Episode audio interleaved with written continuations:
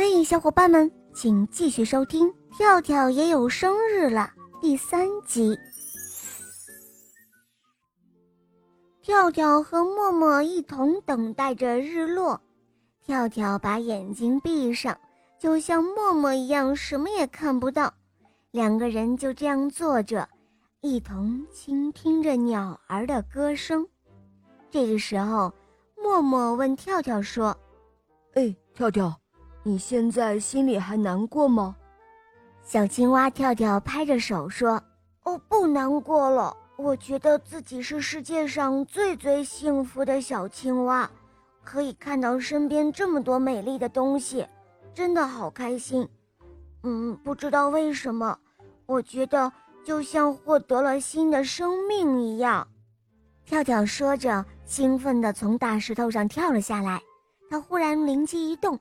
竟然自己觉得像获得了新的生命一样，那么今天就可以算是自己的生日呀！呃呃，从今天开始，我也是有真正的生日了！跳跳兴奋地欢呼了起来。哦，默默，谢谢你！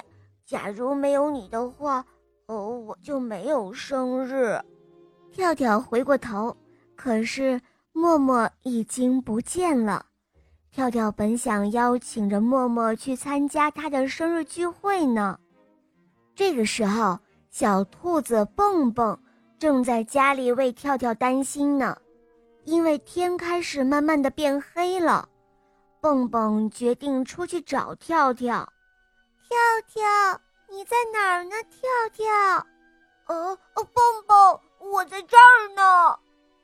听到小兔子蹦蹦在叫他。跳跳大步地朝蹦蹦跑去，两个好朋友紧紧地拥抱在一起。小兔子蹦蹦说：“跳跳，我好担心你啊，也不知道你跑到哪儿去了。以后可不能再这样随便乱跑了，知道吗？”跳跳乖乖地答应着：“呃，我知道了。”跳跳把遇到默默的事情告诉蹦蹦。他现在特别高兴，因为明天就能够一起庆祝生日了。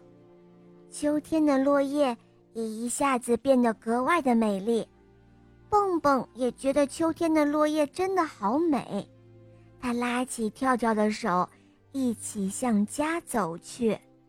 第二天早上，蹦蹦和跳跳被青蛙的呱呱声叫醒了。他们的房前站着一大群小青蛙，原来他们都是来给蹦蹦和跳跳献上特别的生日祝福的。站在青蛙合唱队前指挥的正是小鼹鼠默默。嘿，你们好啊！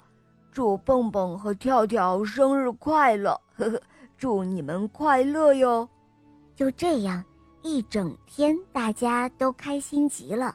他们吃呀喝呀，唱啊跳啊，呱呱呱，一起来庆祝蹦蹦和跳跳的幸福生日。